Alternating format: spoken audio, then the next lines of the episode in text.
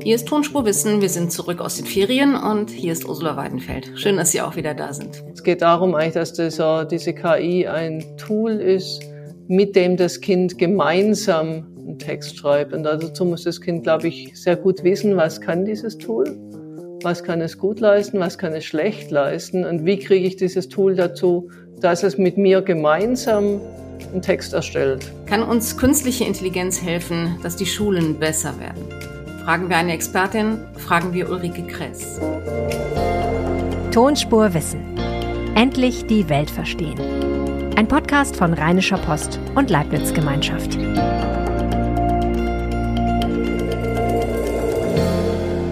Tonspur Wissen gibt es überall, wo es Podcasts gibt. Und wenn Sie uns was Gutes tun wollen, abonnieren Sie uns doch mal oder bewerten Sie uns. Und wenn Sie ein Thema haben, über das wir hier gerne mal sprechen sollten, sagen Sie einfach Bescheid und kümmern wir uns drum. Die Mailadresse ist tonspur.rheinische-post.de. Die Schule fängt wieder an und die Lehrerinnen haben schon Alarm. Sie wissen nämlich nicht so ganz genau, ob ihre Schüler noch selber denken oder ob sie sich von KI-Agenten wie ChatGPT die Arbeit abnehmen lassen. Kann das wirklich passieren? Oder wie nutzt man KI eigentlich gut zum Lernen und wie kann man selbst damit noch schlauer werden? Können die Schulen und die Lehrer schon damit umgehen? Darüber kann ich jetzt mit Ulrike Kreis sprechen. Sie ist Direktorin des Leibniz-Instituts für Wissensmedien in Tübingen und außerdem ist sie Professorin für Psychologie an der Universität Tübingen. Hallo, Frau Kress. Hallo, Frau Weidenfeld. Frau Kress, die Schule fängt wieder an und normalerweise wird die natürliche Intelligenz von Schülern ja in der Schule gefördert. Äh, und wir wollen aber heute wissen, was künstliche Intelligenz tun kann in Schulen. Schadet die oder nutzt die den Schülern?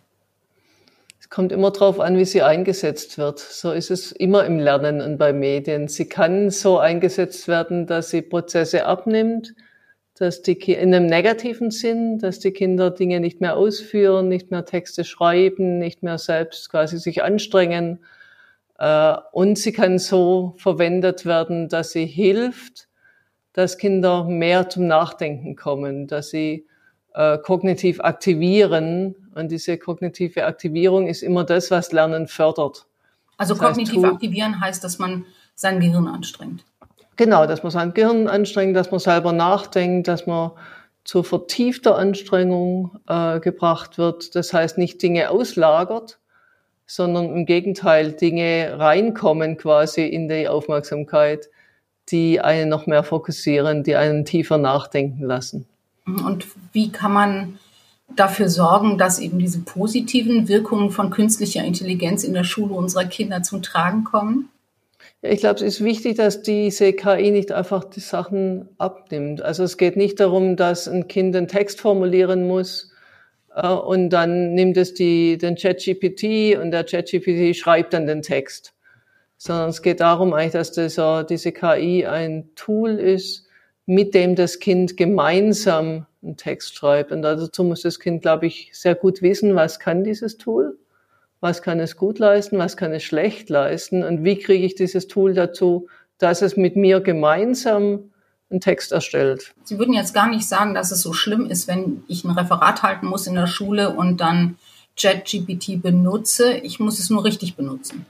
Ja, ich glaube, natürlich wird das Kind benutzen, was es findet. Und so wie es bisher Bücher gefunden hat und mal gute oder mal schlechte Bücher gefunden hat, so wird es jetzt natürlich im Internet Tools finden. Und die Tools können manches und manches können sie nicht. Und bisher hat man Google benutzt. Das heißt, ein Kind hat einen Text, also hat einen Begriff, ein Schlagwort eingegeben. Das Tool hat dann Stellen im Internet markiert, auf die das Kind gehen konnte oder der Schüler und sehen konnte, was steht da, musste dann entscheiden, ist dies ein guter Text, ist ein schlechter Text, wie gehe ich damit um, suche ich weiter. Äh, und jetzt kommt schwieriger im Prinzip, jetzt formuliert dieses ChatGPT zum Beispiel einen geschlossenen Text. Und das Kind wird zunächst mal, glaube ich, erschlagen, begeistert, oh, da steht ja schon was, was alles fertig ist. Und jetzt kommt es darauf an, dass es, äh, dieser Schüler, diese Schülerin gelernt hat, zu wissen, was, was entsteht denn da, woher kommt dieser Text. Dann kann ich nicht einfach nachschlagen, sondern dieses Tool behauptet was. Ich muss prüfen, ob das stimmt, ich muss vielleicht weiterfragen, ich muss Textteile ändern, neu schreiben. Das heißt, eine ganze, ganz andere Arbeit mit diesem Tool umzugehen. Und das ist was, was ein, ein Schüler, Schülerin lernen muss. Was kann ich nicht einfach als Lehrkraft sagen, das darf nicht stattfinden. Das ist unsere Welt, unsere Welt verändert sich. Aber das Problem ist, dass das Kind relativ große Kompetenzen jetzt braucht, um mit diesem Tool angemessen umgehen zu können. Mhm. Halten wir also mal fest, äh, ChatGPT ist längst in den Schulen. Also wer jetzt anfängt, sich darüber Gedanken zu machen, ist ein bisschen spät dran. Ähm, und es kommt gar nicht mehr darauf an, das zu verbieten oder aus der Schule wieder rauszuschieben, sondern es kommt darauf an, richtig damit umzugehen. Können denn die Lehrer damit gut umgehen? Das ist ja das Problem. Diese, diese Entwicklung ist dermaßen schnell und dynamisch, dass selbst wir in der Forschung überrascht waren, als im November ein Tool kam, das so extrem gut war. Das heißt, sprachlich so gut kommunizierbar, mit so einer guten Schnittstelle quasi, wo man einfach textlich sich unterhält und da kommt eine Antwort. Und die ist ja geschliffen. Äh, und das heißt, für Lehrkräfte war das natürlich noch neuer wie für uns. Und dann ging zunächst mal einfach der, der Automatismus los. Ah, das wollen wir nicht. Das, das stört unseren Unterricht, das stört unsere Prüfung. Und dann kam sehr schnell aber von den Lehrkräften selbst die Erkenntnis, nein, das sind Tools, die gibt's einfach. Die werden Kinder nutzen. Und wir müssen die für unseren Unterricht selbst nutzen lernen. Das heißt, Lehrkräfte haben angefangen zu überlegen, was heißt das, wenn ich so ein Tool hab? Kann ich damit Unterricht machen? Muss ich Dinge, Kinder darauf vorbereiten, was dieses Tool kann, muss ich es allen zur Verfügung stellen, nur manchmal. Äh, das heißt, dann kam sehr schnell eigentlich die Einsicht der Lehrkräfte, wir können dieses Tool auch für Unterricht nutzen und müssen dann selber eigentlich rausfinden, das Grad quasi neu erfinden, wie kann Unterricht mit diesen Tools stattfinden. Und diese Tools sind in Mathematik vielleicht anders nutzbar wie in Englisch oder wie in Geschichte. Das heißt, jetzt kommt es darauf an, dass auch für jede Fächer eigentlich äh, eine Vorstellung entsteht, was kann solche Tools leisten. Und im Augenblick erfindet noch jeder das Rad neu. Das heißt, jetzt geht es eigentlich darum, dass so Lehrerseminare, Fortbildungsangebote entstehen, wo nicht jeder was Neues erfinden muss, sondern dass gute, gute Entwicklungen, gute Konzepte eigentlich verteilt an Lehrkräfte oder an angehende Lehrkräfte. Und in der Phase sind wir, glaube ich, im Moment. Gibt es denn schon was zu verteilen? Ja, es gibt inzwischen schon die ersten klaren Ideen. Wie sehen so Prompts aus beispielsweise? Also was sind, was sind äh, sprachliche Inputs, die ich geben muss als Lehrkraft oder als Schüler, Schülerin, äh, damit äh, ChatGPT äh, eine gewisse Aufgabe macht. Also Prompts sind die, ist, ist die Kunst, die richtigen Fragen zu stellen. Das wäre ein Teil, die richtigen Fragen zu stellen. Ein anderer Teil wäre, natürlich die Antworten zu prüfen, weiter zu fragen, weiter zu suchen. Äh, und ein Teil, und das ist, glaube ich, der schwierigste, wäre schon, das mit dem eigenen Wissen sehr stärker zu verknüpfen. Also dem Augenblick, wo ich als Kind oder als Nutzer Fragen stelle, lerne ich ja mit. Und wie kriegen wir eine Situation, wo der Nutzer, egal ob Erwachsen oder Kind, von einer Situation, wo er wenig weiß, eigentlich durch das Interagieren mit dem Tool, durch das Fragestellen, selbst eigentlich Wissen aufbaut. Das ist was, was wir eigentlich in der Forschung schon lange oder auch in der Praxis unter Wissenskonstruktion verstehen. Wie können mehrere Personen gemeinsam neues Wissen erwerben in der Interaktion? Und jetzt ist diese Interaktion halt nicht nur Menschen, sondern da gibt es noch eine KI dazwischen. Und diese KI kann bestimmte Sachen sehr, sehr gut. Sie hat Zugriff auf alles Wissen im Netz. Und sie kann andere Dinge dafür sehr schlecht. Also im Moment halluziniert sie noch oder sie kann behauptet, äh, es gibt Quellen, die es gar nicht gibt. Das heißt, ich muss als Nutzer sehr genau wissen, was sind die Typen dieses Tools, um es angemessen nutzen zu können. Mhm. Die Lehrer sagen ja, sie können noch nicht zuverlässig unterscheiden, ob eine Arbeit mit künstlicher Intelligenz gemacht worden ist oder von künstlicher Intelligenz gemacht worden ist oder von der natürlichen Intelligenz der Schüler, die sie abliefern sollen. Ist das nicht das Erste, dass man erstmal lernen muss zu unterscheiden, was ist was kommt von wem und was ist wirklich Wissen, das prüfbar ist und was ist Wissen, das ähm, einfach nur zusammengesammelt ist? Also ich glaube, wir kommen da in so einen Wettlauf. Jetzt gibt es die ersten Tools, die dann wieder prüfen, kommt ein Text von einer KI oder von einem Menschen und dann wird es wieder Tools geben, die KI, die das selber erkennt und dann entsprechend abändert. Das heißt, ich glaube, damit kommen wir nicht weiter. Ich glaube, wir müssen sagen, es gibt diese Tools und wir dürfen nicht nur ein, ein Textergebnis als Bewertung haben. Also ob ein Text gut ist oder schlecht, nicht, nicht das Produkt, sondern eigentlich den Prozess. Also ich muss als Lehrkraft wissen, wie kommt die Person denn zu diesem Text? Und dann ist eher der Prozess im Vordergrund. Kann jemand nachweisen, wie die Ideen in den Text kamen? Wie ging jemand um mit einem, mit einem, äh, mit einer Information, die hier dieses Tool geliefert hat. Und zu sagen, soll eher protokolliert werden, wie jemand angeregt wurde, mit dem Tool gemeinsam zu denken und Ergebnisse aus dem Tool in den Text zu integrieren. Wie wird denn dann in Zukunft ähm, das Abitur aussehen? Ich meine, da wird ja dann eben doch geprüft, was im Kopf von einem Schüler ist und genau. nicht, was in der Interaktion zwischen einem Schüler, einer KI und anderen KIs oder anderen Personen entsteht. Ich glaube, es gibt beide Anteile. Also ein Teil ist sehr, was sehr weit vorn gedacht. Ein Teil ist sicher, dass wir weiterhin prüfen müssen, was ist im Kopf einer Person. Das ist quasi das Wissen und das setzt auch voraus, dass eine Person überhaupt eine Grundkompetenz hat, Wissenskompetenz, um mit so einem Tool in einem gewissen Fach umzugehen. Aber der zweite Teil wird dann sicher sein auch, was kann jemand mit einem Tool? Das wird natürlich mehr sein. Also wir hatten vor 50 Jahren, als die Frage war, Taschenrechner, erlaubt nur Taschenrechner im Unterricht oder nicht? Man kam dann dazu, nehmen wir erlaubt ihn. Aber natürlich frage ich dann immer in der Prüfung, was ist zwei plus zwei oder Multiplikation, das macht der Taschenrechner. Sondern die Aufgaben wurden deutlich schwieriger. Und zu sagen, mit so einem Tool kann ich schwierigere Aufgaben bewältigen. Und wir brauchen dann vielleicht mal Aufgaben, die trotzdem die Fähigkeit des Individuums festlegen, mit diesem Tool weiterzukommen. Das mhm. Problem ist nur, dass die Kompetenz, die jemand braucht, quasi immer höher wird und damit die, äh, die, Voraus, die, die Voraussetzungs, die Tools immer voraussetzungsvoller werden, dass sie genutzt werden können. Und das ist eine, eine Schwierigkeit eigentlich, weil man damit natürlich auch immer höhere Kompetenzen fordert und damit vielleicht auch diejenigen verliert, die eigentlich diese Kompetenzen nimmer aufbringen können. Es gibt ja heute schon riesige Unterschiede zwischen guten und schlechten Schülern oder zwischen Schülern, die ähm, denen das nutzt, dass sie im Internet sind, dass sie soziale Medien haben und Schülern, denen das schadet. Da gab es neulich eine riesengroße Studie dazu, die festgestellt haben, dass eben die schlechten Schüler durch Computerbenutzung und äh, äh, eben tendenziell eher weiter zurückfallen, während die Guten das so nutzen, dass sie damit noch besser werden. Wie stellt man denn Bildungsgerechtigkeit her, wenn man weiß, das wird eben im Zweifel noch viel schneller und noch viel dynamischer passieren als bisher schon? Also diesen Effekt haben wir in der Bildung fast immer. Man nennt den Matthäus-Effekt von der Bibelstelle. Wer hat, dem wird gegeben. Wer nichts hat, dem wird genommen quasi. Also zu sagen, dort, wo gute Voraussetzungen da sind, egal ob von Elternhaus oder Intelligenz oder einfach groß, gute Fähigkeiten, sich selbst zu organisieren, dort sind Kinder oder Erwachsene besser äh, darin, externe Ressourcen zu nutzen und zwar lernförderlich zu nutzen, bis hin zum Fernsehen. Also wir wissen, dass Kinder, die, die fit sind, die interessiert sind vom Fernsehen, profitieren. Diejenigen, die es nicht sind, quasi vom Fernsehen eher nicht profitieren natürlich oder äh, schlechter werden.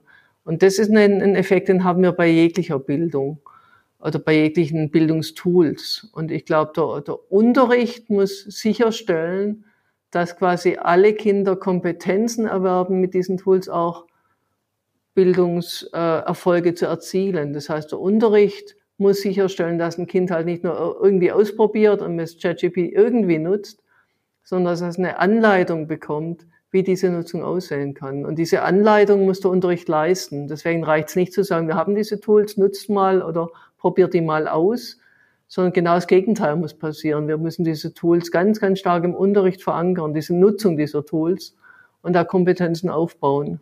Das hört sich jetzt ein bisschen so fatalistisch an. Den Matthäus-Effekt, den gibt's eben schon immer und den wird's auch immer geben. Und ähm, deshalb äh, muss sich da oder wird sich da auch gar nicht viel ändern. Ist es nicht eigentlich das Ziel von Bildungsforschung genau. eben auch von Unterricht, eben diese Unterschiede am Ende auch auszugleichen genau. und dafür zu sorgen, dass jeder ähm, ähnliche Voraussetzungen hat, um gebildet zu sein am Ende. Also so war es auch gemeint, zu sagen, dort wo ich quasi keinen Unterricht mache, sondern einfach jemand Tool in die Hand gebe, dort habe ich einen starken Matthäus-Effekt. Dort wo ich Unterricht heiße, ich gebe jedem Kind die Hilfe, die es braucht, ich gebe Anleitung. Äh, und zu sagen, gerade die schwachen Lernenden oder auch die, die sich selber auch wenig regulieren können, die brauchen mehr Anleitung. Und diese, diese Anleitungsfrage ist für mich das, was Unterricht ausmacht. Und man spricht ja jetzt der KI auch die Möglichkeiten zu, dass ein Kind äh, Kompetenz angemessen angeleitet wird. Das heißt, eine KI erkennen kann beispielsweise, was kann ein Schüler, was kann er noch nicht oder sie noch nicht und dann adäquat auf dieser Lernstufe quasi das Kind begleiten kann. Das kann die Lehrkraft natürlich auch, soll sie auch. Aber eventuell bietet uns die KI diese Möglichkeiten zur Adaptivität noch besser wie ohne. Das heißt, das Ziel wäre durchaus Bildungsgerechtigkeit. Ja. Dass Kinder praktisch in der Schule gar nicht mehr das Klassenziel erreichen müssen oder erreichen sollen, sondern ihre eigenen Lernziele haben und die von Lehrern und von KI zusammen vermittelt bekommen? dass es adaptiver ist. Also wir haben es jetzt ja auch schon im integrativen Unterricht, dass nicht einfach jedes Kind das Gleiche macht, sondern angemessen an die eigenen Kompetenzen. Und die Medien können das, glaube ich, nochmal stärker fördern und zu sagen, ein Kind holt sich Aufgaben ab oder bekommt Aufgaben, die der eigenen Leistung angemessener sind. Und das ist was, was äh, man hofft zumindest mit KI besser zu erreichen. Da sind wir noch weit weg. Also bisher habe ich das Gefühl, die KI ist noch so äh, für den Nachmittagsmarkt, also Nachhilfe, Aufgaben, Sofa-Tutor und solche Tools. Da klappt die KI schon ganz gut, aber die ist noch nicht im Unterricht irgendwie so richtig nutzbar. Das braucht ja irgendeine Art von Anleitung, von Orchestrierung, von Aufgabenstellung. Wann hole ich die Kinder wieder zusammen zum gemeinsamen Gespräch? Wann gibt's Übungsphasen? Wer macht die? Äh, damit diese KI wirklich im Unterricht sichtbar wird, da brauchst noch Entwicklungen zeigt das, ähm, dass der Nachmittagsmarkt, also da, wo Geld verdient wird mit Bildung, um es mal platt auszudrücken, dass die einfach fitter sind als die Schulen und als die Lehrer, die eben immer noch so einen von acht bis zwei ähm, Ansatz haben und eben immer noch doch vergleichsweise nach großer Homogenität bei den Schülern streben? Ich würde sagen, der Nachmittagsmarkt hatte von Anfang an quasi einen anderen Anspruch. Also das ist ja sehr individualisiert zu sagen, man bietet hier Eltern, Kinder die Möglichkeit, Dinge aufzuholen gegen Geld. Äh, und von daher war der immer individuell gedacht. Und Schule ist immer mehr wie äh, jedes Kind lernt irgendwas. Und Schule hat immer einen Anspruch, auch Bildung zu vermitteln, Reflexionsfähigkeit, gemeinsame Interaktion, Kompetenzen zu vermitteln. Äh, und dafür brauchst, glaube ich, mehr wie Adaptivität. Insofern verstehe ich auch, dass der Nachmittag schneller, Markt schneller auf KI gesetzt hat, als es die Schule tut und tun soll. Dann Trotzdem denke ich, dass für diesen Unterricht, für dieses Klassensetting oder gemeinsame Setting durchaus die KI Chancen hat, eingesetzt zu werden. Da müssen wir jetzt noch reden über Bewertungsmaßstäbe und Standards. Wenn wir sagen, dass eben in Zukunft doch mehr individuell und nach eigenem Tempo gelernt werden soll und gelernt werden kann und dass dafür die Möglichkeiten wachsen, dann ist das ja eigentlich eine gute Nachricht. Die nicht ganz so gute Nachricht ist vielleicht, dass man am Ende gar nicht mehr so genau weiß, was kann mein Kind eigentlich und ist es jetzt fünfte Klasse oder ist es zehnte Klasse? Nun, die, das Curriculum wird immer noch für gewisse Klassenstufen oder Altersstufen gewisse Kompetenzen vorgeben. Das heißt, das wird schon, äh, wer das Abi hat, sollte gewisse Aufgaben können und nicht nur äh, äh, individuell gefördert worden sein. Das heißt, wir brauchen natürlich irgendwann schon wieder vergleichbare Leistungen. Insofern wäre ich zumindest kein Freund davon zu sagen, wir brauchen gar keine Messung, sondern zu sagen, dort, wo wir adäquat Abschlüsse haben, braucht man die Sicherheit, dass jemand auch eine gewisse Kompetenz erworben hat und eine gewisse Art von Aufgaben auch leisten kann. Ob das dann bei jemand schneller passiert wie beim anderen oder beim dritten gar nie, das ist was, was die, äh, die Schulwirklichkeit dann abbilden muss auch. Welche Rolle spielen denn Lehrer? Also kann man vielleicht auch sagen, man guckt sich die Lehrer genauer an und was macht einen guten Lehrer aus? Gerade in der Zukunft, wenn es eben nicht mehr nur darum geht, was kann der, sondern eben auch, was kann der zusammen mit KI für normale Kinder? Also die Lehrer sind oder Lehrkräfte sind sicher das entscheidende Scharnier da drin zu sagen, eine Lehrkraft muss natürlich unterrichten können, sagen wir es allgemeiner, ob mit oder ohne Tools. Sie braucht die Fähigkeiten, adäquat Wissen vermitteln zu können, Kompetenzen zu vermitteln können. Und das ist was, wo, glaube ich, auch die Bildungsforschung ganz, ganz stark reinkommt. Das ist ja keine Kunst, die einfach irgendwie als Kunst besteht, sondern da gibt es Kriterien, wann Lernen gut stattfinden kann, wie, wie muss ein Kind aktiviert werden, äh, was hat es mit Motivation auf sich welche Art von Rückmeldung, welche Art von Prüfung braucht man.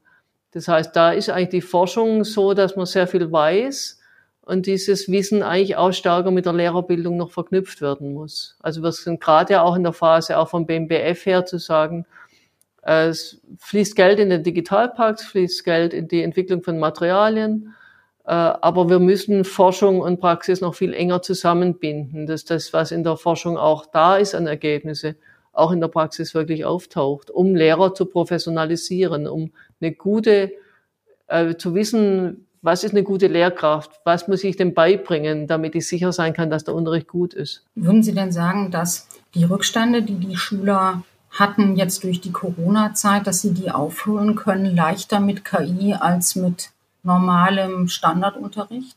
Also ich glaube schon, dass KI letztendlich Lernen effizienter besser machen wird, aber der Weg dahin ist noch weit. Also da spricht man nicht von ein, zwei Jahren, sondern von Klassen mal in fünf bis zehn Jahren. Na, aber dann reden wir jetzt über eine ganze Schülergeneration, die hängen bleibt. Das ist das, was wir erleben. Wir sind in, in der Digitalisierung nicht so weit, dass wir wirklich auf ein höheres Niveau im Augenblick kommen. Wir hängen zum Teil noch in der Ausstattung. Wir hängen noch bei dem, dass die Lehrkräfte halt noch nicht adäquat äh, ausgebildet sind, dass es das Material noch nicht gibt. Das heißt, wir hängen gerade in der Phase, wo die Digitalisierung eigentlich noch nicht zünden kann. Das würde ich auch so sehen. Ja, Sie beraten ja die Kultusministerkonferenz. Sie sind Direktorin bei der Telekom Stiftung auch. Aber wie kann man denn da Deutschland Tempo reinbringen? Also ich kann mir nicht vorstellen, dass Eltern sich gerne damit abfinden wollen, dass jetzt die Generation ihrer Kinder leider Pech gehabt hat. Natürlich muss da mehr Geld im System. Also natürlich ist Digitalisierung nicht kostenlos und da braucht's gibt da Digitalpakt, aber das reicht nicht. Also wir brauchen auf ganz vielen Ebenen Fortbildung, Ausstattung, äh, gemeinsame Projekte, um vorwärts zu kommen. Und da sind wir dran, von der SWK Dinge zu benennen. Das fängt an von, was muss im Curriculum stehen, damit überhaupt sowas wie digitale Kompetenzen an, angemessen vertreten sind. Wie muss Unterricht aussehen? Äh, wie müssen, müssen Settings aussehen? Aber das passiert nicht von heute auf morgen. Und wir haben ja auch durchaus äh, Empfehlungen, zum Beispiel in der Grundschule, wo wir sagen, die Kinder müssen überhaupt mal lesen und rechnen lernen. Das heißt, äh, da geht es gar nicht um einen pädagogischen Schnickschnack quasi, sondern da geht es darum, dass die überhaupt mal Grundkompetenzen können müssen. Und da haben wir sicher jetzt im Augenblick eine Generation, die da Nachholbedarf hat. Das würde ich durchaus so sehen. Und Nachholbedarf bedeutet aber ja schon im Wort, dass es auch nachgeholt werden kann. Nachgeholt werden kann mit entsprechend verstärkten Bemühungen, mit mehr Stunden. Das ist auch Dinge, die wir empfehlen. Macht mehr in Deutsch und äh, Mathematik, macht da mehr Unterricht, äh, durchaus auch auf Kosten notfalls anderer kleineren Fächer. Also weniger also Sport, sagen, mehr natürlich Deutsch. ein Kind, wir sagen nicht, wo gestrichen werden muss, aber wir sagen, ein Kind muss Deutsch äh, lesen können und schreiben können in Ende der vierten Klasse, sonst hat es den Anschluss verloren. Also wenn das ein Kind nicht kann, dann wird, wird es Probleme bekommen und wird es auch nicht mehr nachholen können. Insofern sind wir schon in der Krise, muss man echt sagen, im Bildungssystem. Ja. Das ist, das ist eine bitter, ein bitterer Schluss für unsere Unterhaltung. Wir wollten uns eigentlich unterhalten über das Potenzial, was KI hat. Und jetzt sind wir am Ende dann doch wieder in der Frage, wie viel Rückstand hat das deutsche Bildungssystem und kann das aufgeholt werden. Das ist nicht besonders erfreulich. Trotzdem vielen, vielen Dank für das Gespräch und auch danke, dass Sie uns zumindest mal den Horizont aufgezogen haben und gezeigt haben, was man machen könnte, wenn man es denn machen würde. Dankeschön. Okay, vielen Dank auch von meiner Seite. Das war Tonspurwissen mit der Folge über künstliche Intelligenz in der Schule. Wenn Sie twittern, erwähnen Sie uns doch bitte at LeibnizWGL und at RPOnline. Ulrike Kress twittert als at Ukres und ich als at das tut man nicht. Nächste Woche sind wir wieder da. Bis dahin, tschüss.